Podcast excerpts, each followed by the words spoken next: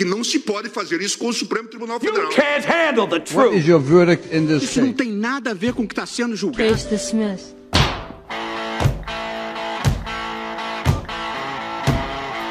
Olá, pé direito no ar e hoje com vocês, Guilherme, Vinícius, o editor do podcast. Daniela Fabiano. e eu, Elenzinha, é, Ellen Radonski.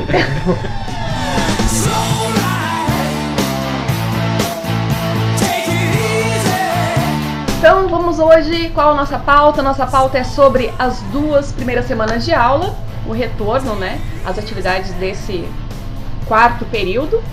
E para iniciar, vamos verificar aí quais foram os sentimentos referentes às disciplinas.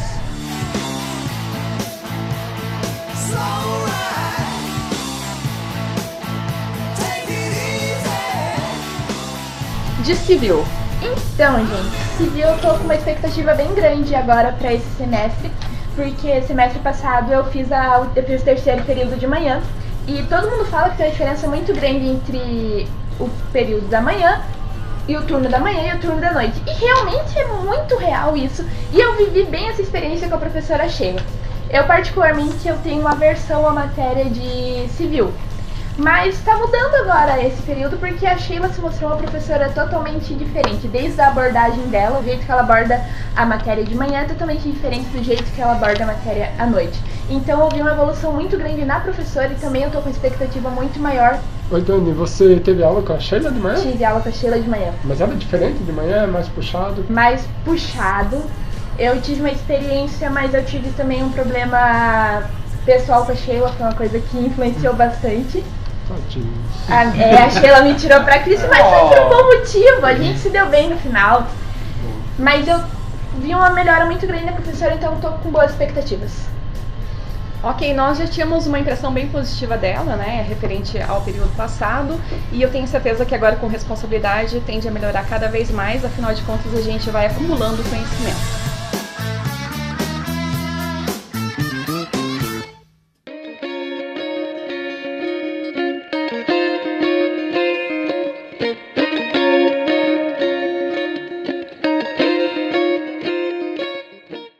Dando continuidade agora, vamos para penal. Direito penal a gente vem com uma expectativa grande, pelo menos eu particularmente, porque é uma matéria que eu gosto, eu e a Dani a gente participa do tribunal do júri, então é uma matéria que, que a gente tem bastante contato junto com o processo penal, que é uma matéria do quinto período. E a professora Valéria demonstrou uma, uma clara evolução da matéria do segundo período e a gente estava mais interessado e essa parte de pena é uma parte muito interessante, então acho que a expectativa aí pro quarto período vem bem alta na parte de direito penal. E fica a dica aí pro pessoal estudar, retomar direito do, eh, teoria do crime, pois, embora tenhamos agora nesse período teoria da pena, a, a desculpa a Valéria deixou bem claro que a teoria do crime é o mignon do direito penal. Então, eu particularmente não lembro muita coisa sobre isso, terei que retomar. É, só lembrando aí que ela já tá com TDE, né? Tá. Então é o primeiro TDE, acho que pra adiantar a agenda do pessoal, já começar a fazer esse TDE aí o quanto antes. que é pro dia 9 de março. Agora, direito empresarial. Vini, também você pode dar a sua contribuição referente a essa disciplina que é nova? Sobre o direito empresarial, a gente não conhecia a professora, então era a expectativa basicamente zero, a gente só conhecia que o currículo dela. Eu já tinha assistido uma palestra dela sobre direito 4.0, mas não foi só ela que falou, mas a parte dela foi muito boa a palestra. Eu tive boas impressões da professora, gostei do trato que ela teve com os alunos e pessoalmente acho que pode ser que seja uma matéria sensacional. Pulando agora para direito constitucional, uma matéria que nós gostamos bastante e ela é última vez que vai ser é, verificada dentro da nossa grade, né? Que nós vamos ter essa disciplina. que é uma experiência diferente, porque a gente está tendo aula com o coordenador do curso. Né? Pelo que ele se mostrou, é uma pessoa muito calma, muito serena para dar aula, muito didática e tem eu acho que ele é um misto entre os professores passados, que junta a parte teórica com uma parte um pouquinho mais prática. Então, altas expectativas para esse semestre. Fabiano, você podia falar um pouquinho pra gente sobre o direito processual? Direito processual, nós estamos com a Liliane. Pelos exemplos que ela deu em sala de aula, dá para ver que ela entende muito da matéria, faz jus ao cargo que ela ocupa. E o que enriquece muito a aula, eu estou só particularmente preocupado com o nosso apagão de memória que a gente teve do primeiro semestre, do nosso primeiro semestre de processo civil, que foi muito fraco. E semestre passado, apesar de, de ter sido positivo, eu, por incrível que pareça, esqueci tudo aí nas nossas férias. O que me levou até aí a gente pode levantar essa questão daqui a pouco, na sequência do podcast, a correr atrás de livros sobre direito processual civil, recursos. Só que está muito caro aquele livro do Araquém que ela indicou, além de ser de 2018. Então, eu tenho uma certa preocupação com essa disciplina, sim, se ela não se tornar prática.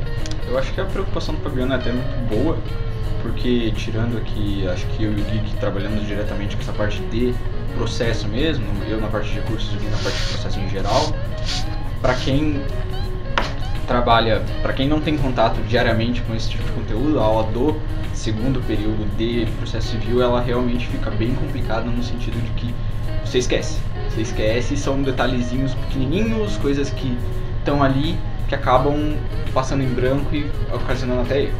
Sim, como o Vinícius falou, a gente tem um contato mais direto com isso, né? Eu, eu no escritório e o Vinícius no tribunal.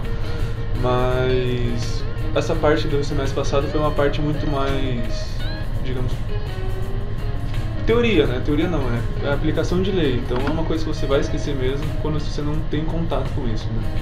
Porque a gente aprende muito mais pela prática do que com, com a leitura, né? Então é, é complicado, vai ter que abrir o código de volta para estudar. É, eu senti bastante essa deficiência, essa carência da minha parte, porque meu contato com o processo é zero no dia a dia, né? Eu trabalho com legislação de saúde suplementar, mas só com foco em normas da ANS. Então, o meu contato com o processo é zero. Eu preciso desenvolver muito nessa área mesmo, nessa disciplina. Que é também o coração do direito, né? Se você pensar, tudo vai englobar o processo. E para fechar, uma disciplina que eu particularmente me surpreendeu bastante. Eu estava bem negativa. Eu, a, a todos, todos, né? A todos, todos que é a filosofia jurídica. É, me surpreendeu positivamente, gostei muito da aula dela. É, confesso que eu fico meio reticente, com o pé atrás, quando o professor chega lá falando de RA, de aprendizagem, sendo que isso não está no nosso currículo, então isso me deixa muito brabo, que parece que a gente já é da nova grade, enfim, aí isso pode influenciar na nossa nota no final do semestre. Mas fora essa questão, a aula foi muito positiva. Eu até vou questionar se ela vai disponibilizar o material para nós, porque não deu tempo para anotar, né? E hoje a gente já tem até atividade em sala com leitura de texto, eu acho que vai ser bem legal. Texto bem interessante, dá margem para ter uma discussão bem boa em cima dos filósofos que ela tratou. E eu, particularmente, filosofia é uma matéria que eu gosto muito, aprecio bastante desde o meu ensino médio. A gente teve no primeiro período filosofia geral com o professor Paulo, eu particularmente gostei. Mas agora eu tô com a expectativa muito grande e o bom que foi suprida. A expectativa é que continue assim. Bacana, ótimo, gente. Hoje encerramos o nosso podcast. Não? Ah, ainda tem mais uma discussão, é isso? É. Ah, ok, que bom que hoje. A produção confirmou é ponto. É isso aí. É ótimo isso aí dar dinamismo a esse podcast. Então, vamos retomar aquela discussão que o Fabiano sugeriu de estudar ou não por livros? Então, ali, eu acho que é uma discussão válida para a gente fazer ela, ela, agora nesse momento, até porque é começo de semestre e muitas pessoas querem ou não comprar livros. Na matéria de direito, se você for comprar livro, você vai comprar livro todo ano, porque todo ano tem atualização de lei, de norma e, enfim, a não ser que você goste de comprar livros, tipo eu, mas mesmo para mim é muito caro bancar esse vício. É, eu fiquei particularmente preocupado agora com um processo civil. Até ontem fui conversar com a Liliane.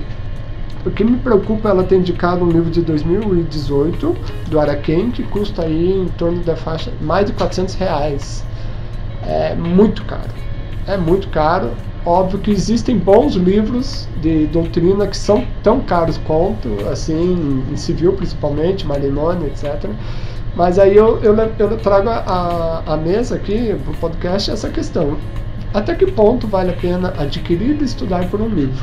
Olha, eu também tenho o mesmo problema que o Fabiano. É difícil manter esse, esse hábito de sempre ter o livro na mão. Estagiário também. Estagiário, então você imagina, é muito mais difícil comprar livro. Eu gosto de ter o livro na mão, gosto de folhear, eu acho, mas é uma coisa muito cara. Como o Fabiano falou, é, 400 reais num livro é muito difícil.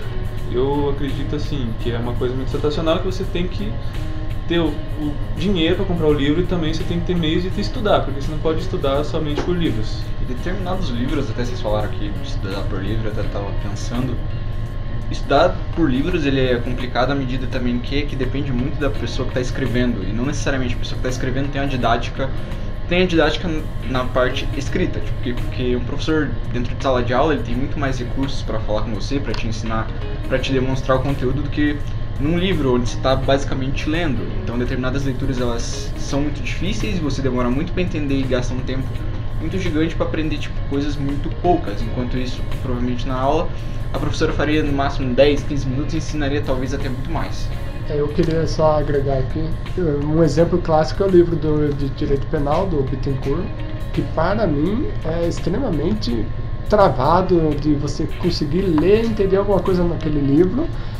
É, pode ser porque eu não gosto um pouco da matéria, mas mesmo para quem gosta, imagino que você tem que dedicar algumas horas numa leitura para você sair com uma conclusão do outro lado. E tempo hoje em dia é uma coisa rara, então não dá para quem trabalha 8 horas e tal ficar gastando aí 4, 5 horas por semana num único capítulo do direito penal daquele livro, por exemplo. Né? É, um livro ficou indicação também, foi a indicação que a professora Valéria deu no segundo período pra gente. Eu lembro que foi o livro que ela utilizou bastante, falou bastante dele, é o Direito Penal Parte Geral do Juarez Cirilo eu adquiri esse livro e eu particularmente me dei, me dei bem com o autor, me dei bem com isso. Só que muitas vezes a gente se prende muito nisso na questão de usar o livro para estudar. Cada pessoa, eu tenho que ter um livro ali, tenho que ficar lendo, tenho que ficar escrevendo, porque é o jeito da, de eu conseguir aprender, é o meu jeito de aprendizagem. Só que existem muitos jeitos também que são muito bons da pessoa aprender isso, acho que cada um vai, vai descobrindo o seu jeito com o tempo, mas vai estudando para descobrir. Exatamente, é individual, né? Eu mesmo, embora anote todas as aulas no computador, na hora de estudar eu preciso anotar e fazer rasuras e tudo para que eu consiga gravar na minha cabeça, né? Mas tem pessoas que não precisam desses artifícios. É, eu tenho para dizer assim que estudar por livros é bom, apesar de cara é bom e na nossa área nós temos a questão que ele se desatualiza muito rápido. É, mas eu conheço pessoas e passaram concurso de juiz e promotores que usaram o mesmo livro ao longo da faculdade e eles usam o livro, na verdade, como um caderno. Então, isso é, é um, é um, um, pulo do gato importante você abandonar um pouco o caderno e você ter um bom livro que você rabisque e ele lhe permita rabiscá-lo. Isso é muito importante, eu acho que é uma uma dica que eu deixo para quem puder seguir que vale a pena adotar. Não só o livro, mas o VAD também. É bem importante colocar anotações e dúvidas ali mesmo para você aprender, além de aprender a lidar com o VAD, ter ali seu referencial mais ou menos onde você está olhando o que você está fazendo. Exato. A minha única crítica referente ao VAD é trazer ele, levar ele até a sala de aula. Gente, é muito pesado, né? Então, assim, deixa eu usar em casa, professora, por favor, por favor, eu vou aprender, juro que eu vou aprender mexendo naquele negócio. Com relação ao VADMECO, eu tenho uma reticência muito forte, que é a questão de a gente não poder usar um VADMECO rabiscado na hora da prova. Então acaba que você tem, fica vendido. Se a gente usar o VADMECO para estudar, a gente não pode usar ele na hora da prova e acaba que você tem que ou, ou compra dois VADMECOS e arrisca os dois se desatualizar e vão desatualizar, ou pega um emprestado no CASP, mas daí vai ficar desatualizado.